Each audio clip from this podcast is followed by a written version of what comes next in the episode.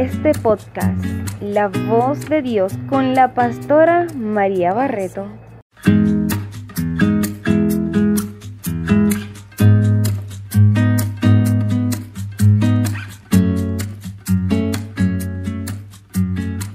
Quiero aprender acerca de la oveja perdida. Ok, en primer lugar quiero que pase mi bella Cristina. Quiero este, hacer la introducción contigo. ¿Preparada? Amén. ¿Te sientes preparada? Amén, sí, señor. Ok, vamos para adelante.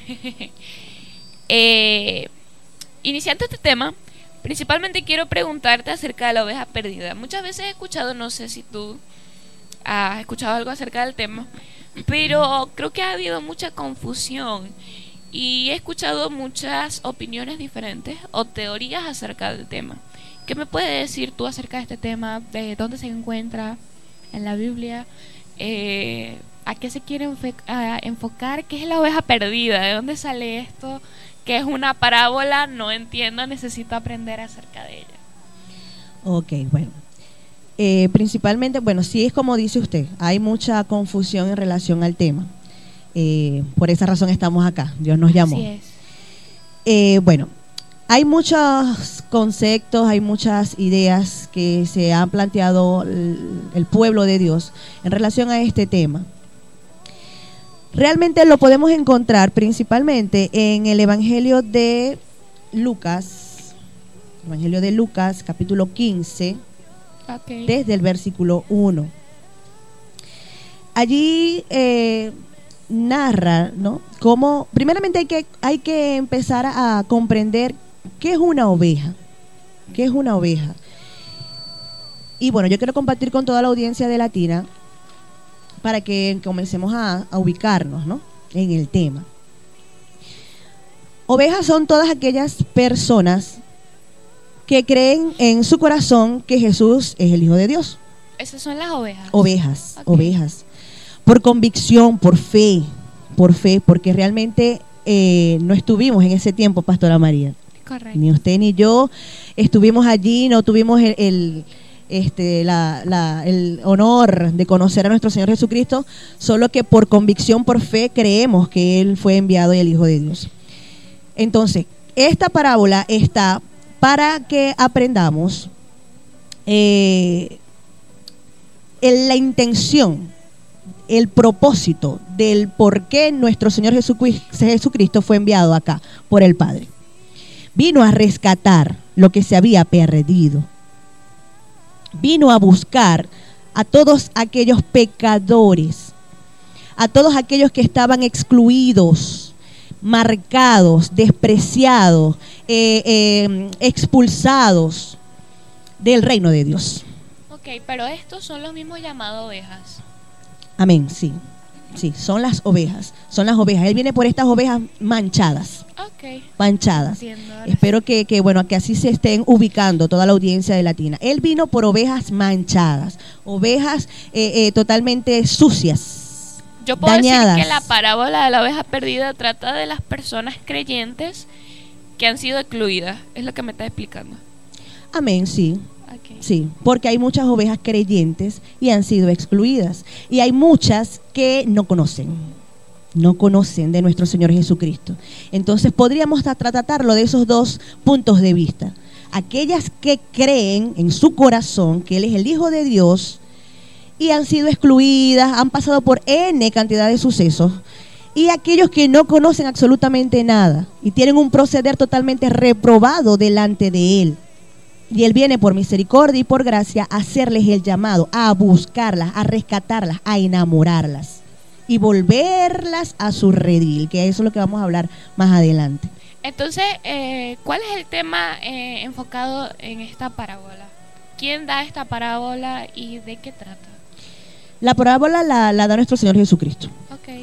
En ese tiempo a los fariseos, a los escribas, Él era muy señalado muy señalado porque este, vino a cumplir la misión, vino a, hacerle el llamado a estas ovejas manchadas, sucias, pecadoras, mal vistas por ellos, y comía con ellos, eh, compartía con ellos, eh, disfrutaba, pues también compartía con ellos, se relacionaba con ellos. Ellos no concebían, no podían entender por qué él se sentaba con este grupo de personas que estaba excluida. Y él en función de eso viene y explica su propósito con esta parábola, que es una enseñanza, que deja un mensaje. Esto es lo que es una parábola. Es una enseñanza por medio de un evento que puede ser ficción, pero deja un mensaje, deja un mensaje, es una similitud. Él estaba allí refiriendo el propósito de él con un mensaje. Ahora, muchos de ellos no entendían, no entendieron el mensaje. Ok, esto me está quedando muy claro. Entonces, eh, podemos decir, o lo que te he escuchado, que Jesús le hablaba a los escribas y a los fariseos y quería explicarles por qué él se sentaba con estas personas. es decir, él vino a buscar a esa oveja, a la excluida, a la perdida. Amén. Sí, señor. Ahora bien, ¿cómo, eh, ¿cómo entiendo este tema? ¿Cómo lo puedo, cómo te puedo decir eh, de qué trata como tal el tema? ¿Cómo profundizo acerca de él? ¿Cuál es su punto? Ok. Es como una, eh, un preámbulo, es un preámbulo. Es muy importante que toda la audiencia latina esté, esté muy apercibida, muy atenta a lo que papá va a explicar en este momento, porque es la manera en que los vamos a adentrar a la explicación a profundidad de esta parábola. Yo quisiera que toda la audiencia de latina se ubicara en el Evangelio de Juan, capítulo 9. Allí narra, para no leer todo el capítulo, hacerles un resumen, allí narra el acontecimiento que hubo con un ciego, con un ciego, el cual Jesús le dio la vista. ¿Qué pasa acá? Y es importante que recibamos esto, audiencia de Latina y pueblo de Dios. Si ustedes con más detenimiento se sientan a leer la enseñanza, la historia, viene narrando que es un hombre que había sido ciego de nacimiento. Este hombre, por gracia y misericordia de nuestro Señor Jesucristo, recibe la vista, recibe el, el milagro de ver nuevamente. Perdona que te interrumpa. Por acá me están haciendo unas preguntas. Yo todas las preguntas que me vayan lanzando yo te las voy a ir haciendo, ¿ok? Para que todo vaya quedando muy claro. Acá me están preguntando que cómo se define preámbulo. Un preámbulo es como una introducción. Yo los voy a adentrar a ustedes al tema. Imagínense que estamos en un mar y estamos en la orilla. Bueno, yo, ustedes van a estar ahorita en la orilla, porque cuando empecemos a caminar a profundidad es donde vamos a ir comprendiendo mucho mejor la parábola. ¿Ok? Entonces es una introducción. Ok, muchas gracias, mi bella Cristina. Ahora sí continúa con la pregunta anterior. Ok, sigo acá.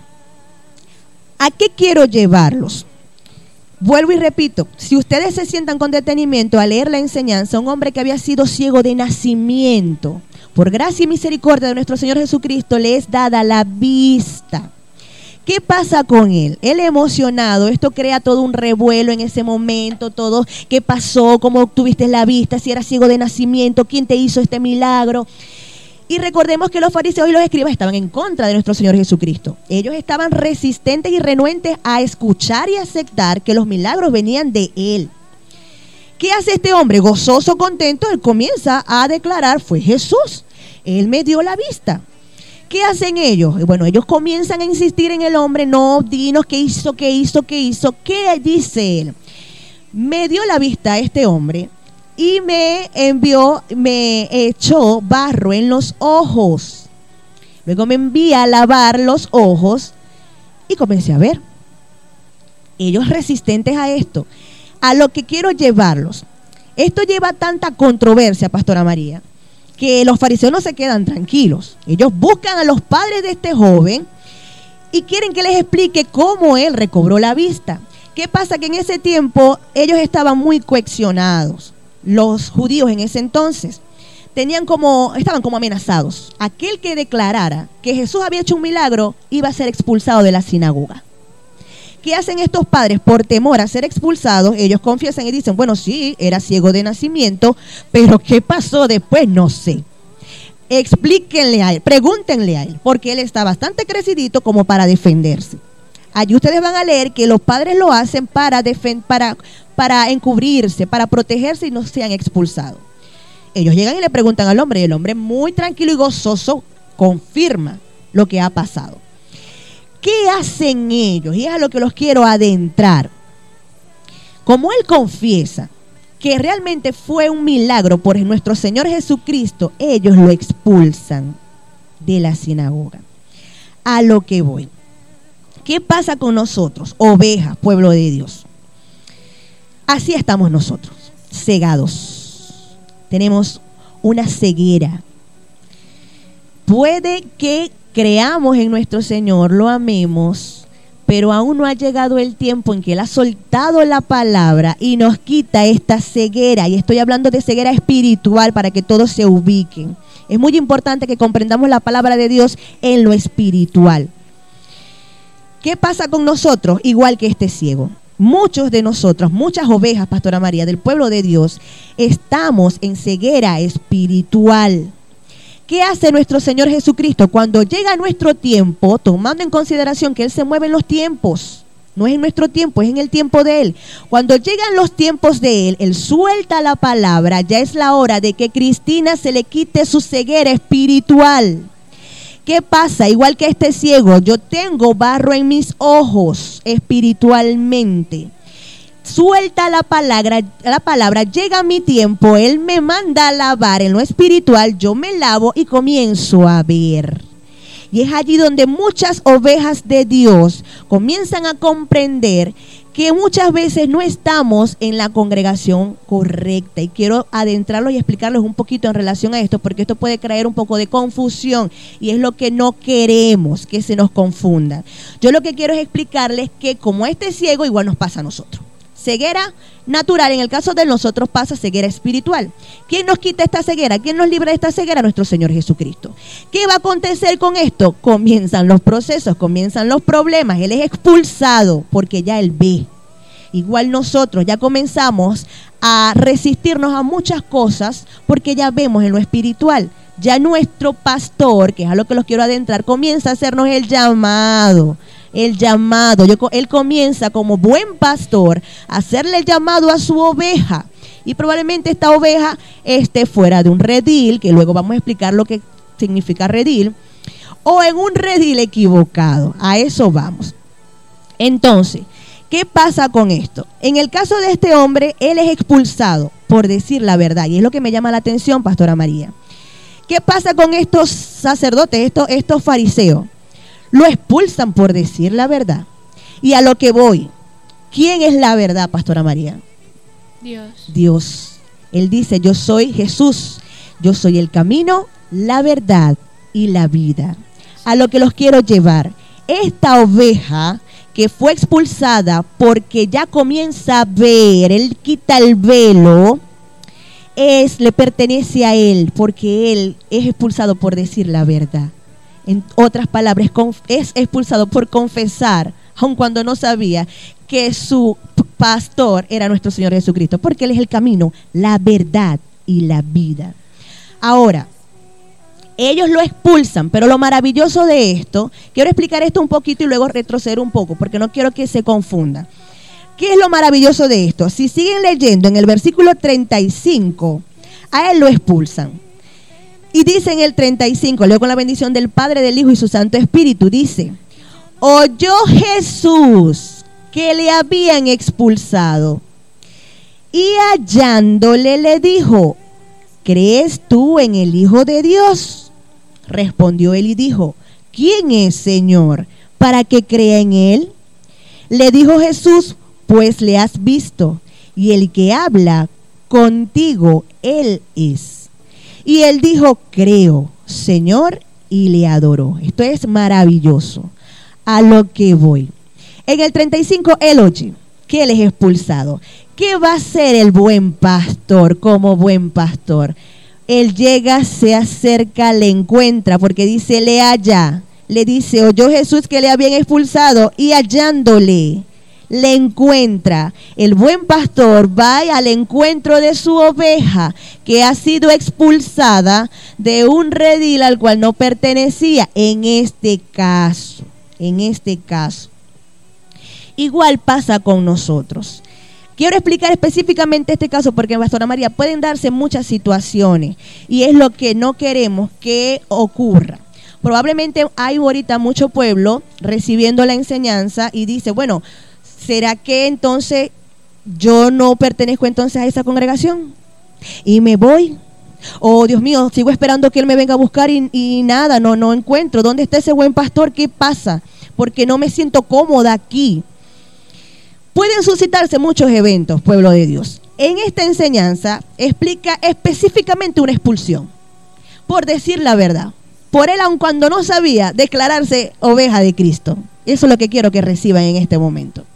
Ahora, pueden suscitar muchos eventos.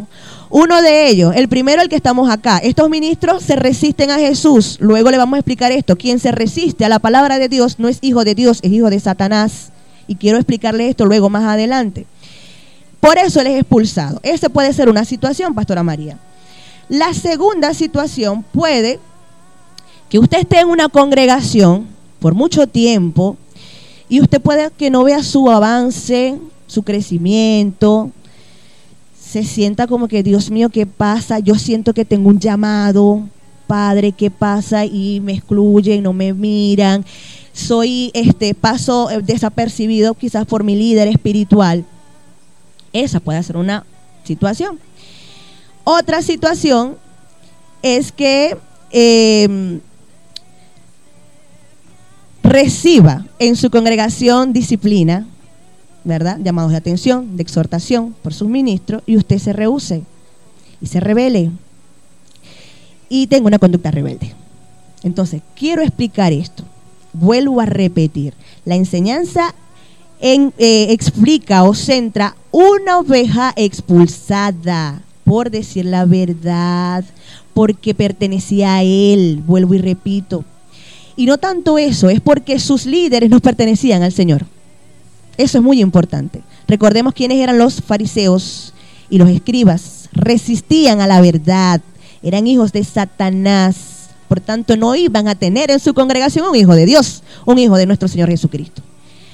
Ahora, eso por un lado. ¿Qué estoy explicando? Las N situaciones que puede usted estar atravesando en su congregación. A lo que quiero llevarles. Fíjense que dice en el 35, Jesús oyó, oyó que él fue expulsado. Si usted está pasando por una situación similar, ¿qué debe hacer? Orar clamar, gemir, llorarle al buen pastor a ese pastor que sí le está viendo que usted probablemente es menospreciado en su congregación, aun cuando usted siente en su interior y en su espíritu que tiene un llamado. Em, al este que que siente que Dios no me, no, no me siento cómoda, eh, no sé, hay algo que veo en ese ministro que, que mi espíritu rechaza. Recordemos que ya Él viene y quita el velo. Por eso su espíritu va a comenzar a rechazar conductas, actitudes de ese ministro que probablemente no venga de Dios. Eso es muy importante. ¿Qué debemos hacer, pueblo de Dios? Orar. Porque lo que más me maravilla de esta enseñanza es que Él dice, oyó Jesús, oyó. Entonces el mensaje acá es para todo aquel que está ahorita en esta incertidumbre en su congregación. ¿Será que yo pertenezco aquí? Dios no quiero, este, ya sigo esperando, pero no, no, no me dan esa oportunidad. Este, siento que soy maltratado por mi ministro, siento que tengo una conducta totalmente equivocada a lo que el Padre enseña en su palabra. Muy importante eso. Me quedo, me voy, ¿qué hago? ¿Qué hago? Ya yo no tengo el velo, Pastora María. Ya, ya, yo, ya Él me quitó el velo. Y estoy en esa incertidumbre. Es muy, Importante, es muy importante lo que estás hablando. Y también creo que cabe aclarar que para llegar a un punto de decir, eh, no estoy de acuerdo con las conductas que mi pastor tiene, eh, tiene que ser primero una persona muy madura o una persona que haya, se haya adentrado mucho a la palabra para yo decir tal conducta de mi pastor no es bíblica. Ajá, eso voy. Y tratar de corregir o de, eh, decirle esto a su pastor y que el pastor lo rechace y ahí él diga, ok, me retiro de la congregación. Y eso es muy importante, porque hay que esperar los tiempos. Correcto. A eso voy. Recuerden que si ustedes se adentran en la enseñanza, este, este ciego tuvo su proceso, casi toda una vida ciego, toda una vida ciego. Luego que él ve comienza a ser señalado porque quieren hacer que él justifique o declare algo que es mentira. Entonces, ¿qué pasa? Puede que usted esté pasando por esta situación en su congregación, pero el mensaje es que usted debe orar. Porque a lo mejor no ha llegado su tiempo, Pastora María. Eso es muy importante. Porque ¿qué pasa? Cuando algo viene de Él, viene de Dios, todo va a fluir en orden. Todo, todo va a fluir de una manera extraordinaria todo va a encajar, todas las piezas van a encajar, pero es porque hay que esperar el tiempo. Eso es muy importante. Recuerden que este ciego fue ciego de nacimiento. No dice aquí la edad. Imagínense, no podemos saber la edad. Pero entonces estuvo su proceso, su tiempo hasta que el, el buen pastor le oyó que había sido expulsado. Entonces, ¿qué es importante? Y, lo que el Padre quiere enseñarles el día de hoy, pueblo de Dios, que pueden ser que haya muchísimas ovejas de Él en esta situación. Oren al Padre. Oren a Él, gímanle a Él, pregúntenle a Él, que Él en su momento, eso es muy importante, va a escuchar, así como lo hizo con este ciego. Oyó Jesús que había sido expulsado. Oyó Jesús que Cristina estaba en una congregación que no la tomaban en cuenta. Ella pacientemente esperó en su padre y Él vino a su rescate. ¿Cómo va a venir el Padre a tu rescate? Él se va a valer de lo que sea. Mire, usted va a aprender la radio, va a escuchar latina, usted va a llegar este, una persona que se congrega y le va a invitar a la congregación. Va a llegar un desconocido, la persona que usted menos se imagina, va a soltar una palabra por su boca y es el mismo Padre, el mismo buen pastor, ubicando a su oveja y a llevarla a donde pertenece. Entonces es muy importante que comprendamos esto. Ceguera espiritual quita el velo. Y es ahí donde usted comienza a decir, he visitado tantas iglesias y no me siento todavía. Ore, ore. Me siento, no sé, humillada, me siento mal. Ore, ore. Eh, eh, este también que, bueno, soy rebelde eh, y, y, y, me resisto a las directrices de mi, de mi líder. Ore, ore, porque es importante y quiero que ustedes me acompañen a segunda, ya va, quiero que me acompañen a segunda de Timoteo. Segunda de Timoteo 2, 25 26.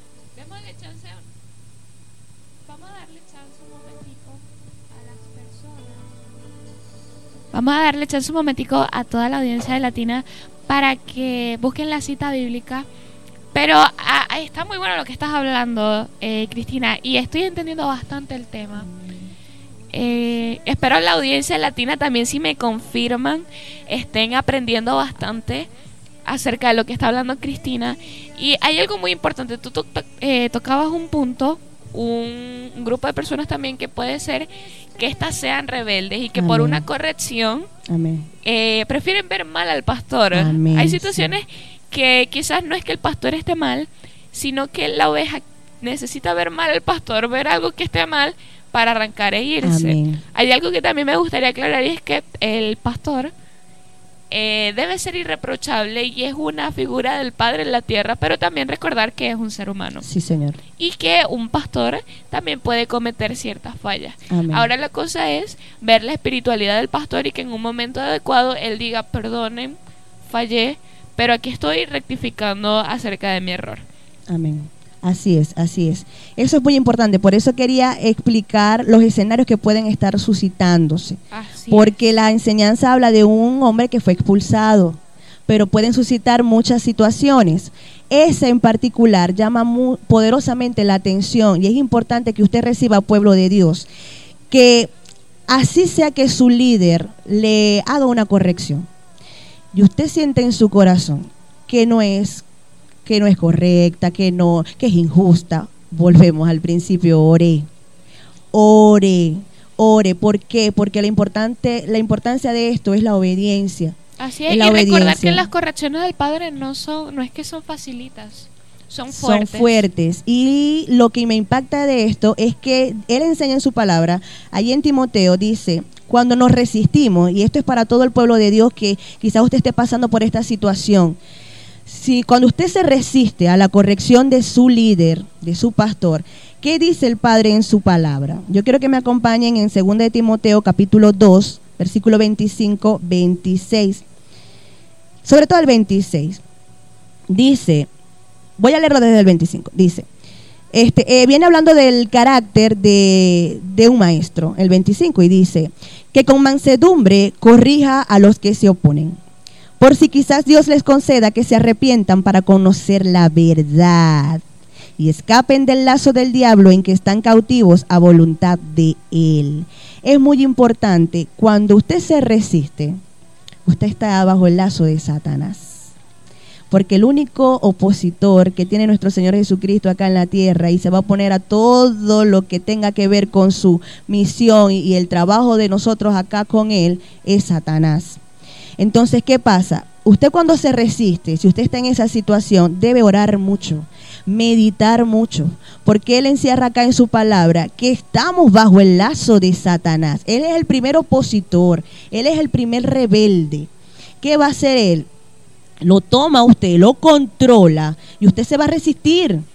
Se va a resistir, vuelvo y repito, puede que sea justa o injustamente, no lo sé, pero lo importante es que usted al, leer esto, y si usted se cree un hijo de Dios, usted va a decir, no, malvado diablo, yo no estoy bajo tu merced. Y aun cuando considere pues que es justo, es injusto, yo voy a esperar mi tiempo, yo voy a esperar en Él y que Él venga y me resuelva, me rescate de todo esto. Hay un salmo muy hermoso que me gusta muchísimo, que es el salmo, eh, ya les digo por acá, el salmo 37, que él dice que él va a resplandecer nuestra justicia como el mediodía y esperemos pacientemente en él. Así es, mira, hay algo muy importante también y es que... Eh, Dios es un Dios de orden. Amén. Y si el Padre nos ha enseñado acá en nuestro ministerio, el apóstol, mi hermosa madre nos ha enseñado que si en algún momento el padre quiere mostrar un cambio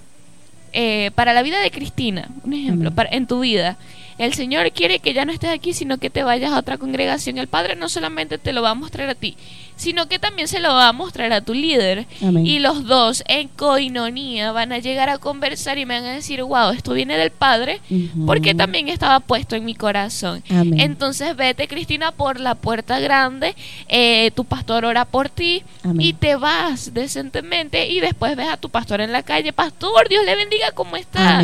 Y todo es paz y todo es armonía. Sí, Señor. Por eso repito que la conexión con el Padre es muy importante. Así es, porque algo es salir así y algo es eh, salir en rebeldía e irte. Entonces tú vas a otra congregación y dices, no, es que las cosas de mi iglesia no estaban bien. Y el pastor, como, como un pastor, te va a colocar en un nivel, en un pastorado, eh, eh, como salmista si te fuiste en rebeldía de tu iglesia. A cambio, tú te vas por la puerta grande, tú sales, como es, en la otra iglesia te van a recibir donde, a que, donde quiera que vayas con armonía, porque es el mismo Dios que se predicaba en tu antigua iglesia y que es el mismo Dios que puso el orden de que te sacaran de allá y te pusieran aquí porque este es tu redil. Sí, Señor. Es que cuando algo viene de Dios todo va tiene la misma línea, es, la misma línea, es el mismo es el mismo discurso, es el mismo discurso. Por eso es importante pueblo de Dios la conexión con él, la oración, la intercesión con Él, que Él muestre. Porque probablemente puede que no, Pastora María, puede ser que tenga que yo pasar mi proceso. Y si sea mi redil, y si sea mi redil, si sea mi congregación, pero debo pasar por mi proceso, debo pasar por mis pruebas. Entonces, ¿quién me va a ayudar a mí a soportar estas pruebas, a soportar este proceso? La oración con mi buen pastor la oración con Él. Él es el que me va a defender, es el que va a redarguirme si yo estoy equivocada, hacerle ver a mi líder si está equivocado. Y vamos a hablar, como decimos por allí, el mismo idioma, porque Él es único, él, se va a encargar de que todo encaje. Son piezas de un rompecabezas y cuando comenzamos a armarlas, todo encaje en su lugar. Y podemos decir realmente esto viene de Dios. Entonces ahora sí estoy entendiendo un poco más eh, cómo estás uniendo el tema de la oveja perdida con el tema del ciego. Amén. Lo, cuando la oveja está perdida, podemos decir que la oveja está ciega. Cegada, sí, señor. O si está equivocada de redil, como hablabas en un principio, la oveja está cegada. Cegada. Y llega un tiempo donde eh, Jesús dice, como buen pastor, ok, ya es momento de llevarte a tu redil, ya es momento de encaminarte a donde debes ir. Amén. Y aquel barro es quitado de los ojos y ahora puedes ver. Amén, sí, señor. ok, señor. yo podría poner un ejemplo y es el ejemplo de Job. Cuando Job, dice, hay una cita bíblica donde él dice, de oídas te había oído, pero ahora mis ojos te ven. Job fue un hombre que vivió un proceso. Él era un hombre cristiano, un hombre cristiano que estaba en el camino del Señor y era un hombre muy próspero, muy rico, muy respetado. Y Satanás eh, le pide al Señor tocar su morada y quitarle todo lo que él tenía pasa esto y Satanás le quita todo, pero él nunca niega al Señor. Y después de vivir todo esto, el Señor, al ver que él no niega su nombre, él lo exalta, lo saca de su proceso y le entrega todo nuevamente al triple. ¿Y qué pasa? Que en este momento, cuando Dios le entrega todo a Job, Job dice, de oídas te había oído. Es decir, yo estaba ciego, pero ahora que el barro ha sido quitado, mis ojos te, pueden ver. Amén, sí, Señor. Él conoció en carne viva la apariencia del Padre. Así es, es decir, entró al redil en el que debía estar. Exactamente, sí, Señor, sí, Señor. De eso quiere, quería, espero, espero que haya sido, que esté siendo aclarado, que no hayan dudas en relación a esto. Y hay otra cosa que eh, me llama la atención. Luego, en el capítulo 10, él sigue explicando, Pastora María, y esto también, este, preste mucha atención en relación a esto. En el capítulo 10, él comienza a, hablar que él es la puerta, cómo eh, los ladrones se, este, pasan al redil, ¿no? Y dice acá, lo leo rapidito, dice en el 10, de cierto, de cierto os digo, que el que no entra por la puerta en el redil de las ovejas, sino que sube por otra parte, ese es ladrón y salteador. Mas el que entra por la puerta, el pastor de las ovejas es. A este abre el portero y las ovejas oyen su voz y a sus ovejas llama por nombre y las saca. Y cuando las ha sacado fuera, todas las propias va delante de ellas y las otras le siguen porque conocen su voz. Mas al extraño no seguirán, sino irán de él porque no conocen la voz de los extraños. Quiero hacer una, un paréntesis acá, Pastora María. ¿Qué nos está enseñando nuestro Señor Jesucristo acá? Ya tomando en consideración que nos ha quedado claro de la ceguera espiritual y cuando este, comenzamos a conocerlo y sentir en nuestro espíritu que tenemos el llamado de parte de Él, Él comienza a explicar acá que en sus rediles van a entrar pastores por la puerta y otros no. ¿Dónde lo dice? Regresémonos acá donde Él dice, de cierto, de cierto os digo que el que no entra por la puerta en el redil de las ovejas, sino que sube por otra parte, es decir, que sí entra, pero por otra parte. Entonces, Él es la puerta. ¿Qué nos enseña Él acá? Y dice que el que entra por la puerta, pastores, recibo en mi espíritu que Él es la puerta y todo aquel que entra por la puerta, todo aquel eh, pastor que entra está aprobado por Él está probado, tiene buen testimonio delante de él. Este sí va a ser pastor de mis ovejas. Aquel que entra al redil, pero no entra por la puerta, sino que por otro lado, a él le considero un, extraño, un intruso, un salteador, roba, viene acá a hurtar, viene acá a hurtar. Es el que aquel que tiene la mala intención de venir a desparramar todas las ovejas en el redil, de venir a, a hurtar, a matar y a destruir. Él lo dice en el versículo 10. Dice, el ladrón no viene sino para hurtar y matar y destruir. Yo he venido para que tengan vida y para que tengan vida en abundancia. ¿Qué eh, nos está explicando él acá?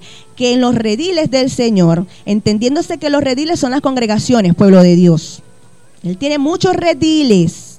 Cada congregación, cada iglesia, acá el Ministerio Internacional Sendero de Vida es un redil. Todo, Quisiro es un redil. El Tabernáculo de Sion es un redil. Él tiene muchos rediles. ¿Qué nos está enseñando él acá? Que hay muchos pastores que van a entrar por la puerta, abrir esa puerta del redil y él los considera realmente pastores, pero hay otros que no, que pasan por arriba, por otro lado, y aún así los deja pasar. Esto es lo, maravilloso de su palabra. Igual pasan, Pastora María, pero que él ya los tiene ya bien identificados y dice, este sí tiene buen testimonio delante de mí, este sí está aprobado por mí porque pasó por la puerta y yo soy la puerta. Así es. Eh, ¿Qué libro estás leyendo? Sigo acá en el Evangelio de Juan, capítulo 10. Correcto. Y sigo por acá. Él entonces dice, y le dice en el 5, versículo 5, más al extraño, que es también un intruso. Para él es un extraño, es un intruso. Dice que no lo seguirán, no lo van a seguir porque no está aprobado por él, Pastora María, no está justificado, no está autorizado, no tiene buen testimonio, aun cuando él ha permitido que este pastor entre al redil. Y es muy importante que las ovejas tengamos conocimiento de esto, que en las congregaciones del Padre, en los rediles que Él tiene, van a haber pastores que están aprobados por Él y otros pastores que no. ¿Y cómo vamos a identificar esto? Por el buen testimonio. El mismo Espíritu de Dios da testimonio de ellos. Si el Padre tiene buen testimonio de nosotros, Él va a reflejar eso. Es como un efecto espejo es un efecto espejo. El padre tiene buen testimonio de ese pastor, asegúrese que va a hacer lo imposible para que los hombres también vean eso en ese pastor. Igual al extraño y al intruso, él va a hacer lo que tenga que hacer para que ese mal testimonio que él tiene de, ese intruso lo vean los hombres. Y las ovejas del Señor, pueblo de Dios, tenemos que estar apercibidos de esto y observar todo esto y entender todo esto para ir comprendiendo y como les dije al principio, ir, abogando, ir bogando mar adentro para ir entendiendo la parábola. Sigo acá. Luego dice en el versículo 7, yo soy la puerta de las ovejas. Y es una reconfirmación de lo que venimos explicando arriba. Él es la puerta, Él es ese portero. Él es el que permite que entren, Él es el que permite que salgan en su momento. Y dice acá, todos los que antes de mí vinieron, ladrones son y salteadores, pero no los oyeron las ovejas. Yo soy la puerta. El que por mí entrare será salvo y entrará y saldrá y hallará pasto. Porque él dice que todos los que estuvieron antes de mí son son, eh, dice acá, salteadores y ladrones. Recordemos lo que dijimos al principio, Él viene por sus ovejas, el buen pastor viene por sus ovejas.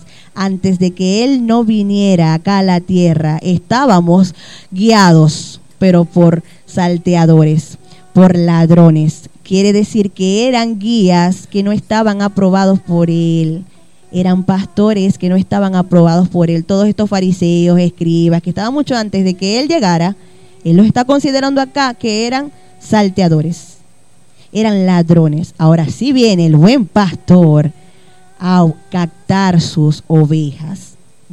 Y luego lo explica en el 10, el ladrón no viene sino para hurtar y matar y destruir. Yo he venido para que tengan vida y vida en abundancia. Él lo explica acá. Estos pastores que entraron sin ser aprobados por él, aun cuando él lo, dejó lo, lo, aprobó, no sé si me doy a entender, aun cuando los dejó pasar, él dice que vienen es a hurtar, a destruir. ¿Qué vienen a hurtar y a destruir, Pastora María? El rebaño, a su redil, a sus ovejas, a matarlas, a despedazarlas, a descuartizarlas. Y es lo que Él viene a traer el mensaje para que todos estemos apercibidos de lo que podamos estar viviendo y viendo en las congregaciones. En Hechos de, de los Apóstoles, en el capítulo 20, hace referencia a esto y me gustaría muchísimo que me acompañaran porque les va a quedar mucho más claro. Hechos 20, versículo 28 al 38. Dice así. Por tanto, mirad por vosotros y por todo el rebaño en que el Espíritu Santo os ha puesto por obispos. Obispo significa guardianes, guías, para apacentar la iglesia del Señor, la cual él ganó por su propia sangre. Porque yo sé que después de mi partida entrarán en medio de vosotros lobos rapaces lobos rapaces, y es lo que estamos hablando acá en Juan capítulo 10, versículo 10. Aquí lo especifica también nuestro Padre. Dice, van a entrar lobos rapaces que no perdonarán al rebaño. Bendito sea Dios. Y dice en el 30, y de vosotros mismos se levantarán hombres que hablen cosas perversas para arrastrar tras sí a los discípulos. Dice el 31, por tanto velad, que es lo que estamos haciendo el día de hoy con este estudio, apercibidos todos. Por tanto velad, acordaos que por tres años de noche y de día no he cesado de amonestar con lágrimas a cada uno. Y ahora, hermanos, os encomiendo a Dios a la, a la palabra de su gracia, que tienen poder para sobreedificaros y daros herencia con todos los santificados. Aquí el apóstol Pablo le dice a sus ancianos, en un encuentro que él tuvo con ellos, que cuidaran, que cuidaran la iglesia de que les había dado eh, nuestro Señor Jesucristo a esas ovejas, porque iba a llegar momentos en que iban a entrar lobos rapaces. Y es lo que dice acá y enseña nuestro Señor Jesucristo cuando dice que muchos entraron, pero no por la puerta. Entraron por otro lugar a hurtar, a matar, a destruir, a devorar estas ovejas. Correcto. Está muy bueno todo este tema, Cristina. Y excelente tu preparación y tus respuestas a las preguntas que te he hecho. Excelente la manera en que has desglosado el tema de la oveja perdida y cómo lo has unido con distintas palabras que nos da el mismo Jesús también. Amén. Eh, muy poderosa esta enseñanza. Y también eh, hay un otro punto que también me gustaría aclarar y es acerca de quién es mi pastor. ¿Quién es el pastor de cada uno de nosotros? O sea, eh, enfocándonos un momentico solamente en el Misterio Internacional Senderos de Vida. Ok, pero ¿quién es mi pastor? El pastor es el que dirige la congregación, el que tiene la congregación. Es decir, nuestros pastores son los apóstoles Ender Linares y la apóstol Yaditza Rojas. Eh, ¿Qué pasa? Que la pastora Roxana está pastoreando en Quisiro porque a veces los apóstoles no pueden estar todo el tiempo centrados llevando un camino allá, sino que están preparando pastores, nos están preparando nosotros para que nosotros vayamos a pastorear distintas congregaciones que después sean propias. Amén. Sí, Señor. Mire que en el seguimos aquí en Juan. Juan capítulo 10, versículo 16, él habla sobre eso que usted está diciendo. Él dice acá, dice, también tengo otras ovejas que no son de este redil. Aquellas también debo traer y oirán mi voz y habrá un rebaño y un pastor. ¿Qué es lo que usted está diciendo? Él dice, tengo muchas ovejas, pueblo de Dios, tengo muchas, pero necesito que existan muchos pastores. En la medida que ustedes comiencen a escuchar mi voz, Él comenzará a quitar velos, Pastora María. Él comenzará en su momento a ir quitando velos, cegueras espirituales. Ellos van a escuchar su voz y entonces Él va a ir actuando. El buen pastor va a hacer lo que tiene que hacer y va a empezar, va a ubicar a cada quien en su redil con su pastor. Es maravilloso todo esto. Y es importante esto y quiero, quiero explicar esto. Él dice yo estoy hablando de ceguera, ¿verdad? Ceguera espiritual. Pero él dice oirán. Oirán. Y es muy importante y quiero aclarar este punto. ¿Qué pasa con un velo, Pastora María? Imaginemos la novia. La novia cuando tiene un velo, ¿qué le tapa? El rostro. El rostro. Tapa todo su sentido. Ojos, oído, olfato, gusto, todo. Igual pasa en lo espiritual. Quita el velo, ya yo tengo mi vista libre, mi oído, liberado, liberado para escuchar la voz de mi buen pastor y yo voy a atender su voz y me voy a ubicar y Él me va a hacer el llamado, yo me voy a ubicar en ese redil cuando Él dice acá y oirán mi voz y habrá un, un rebaño y un pastor.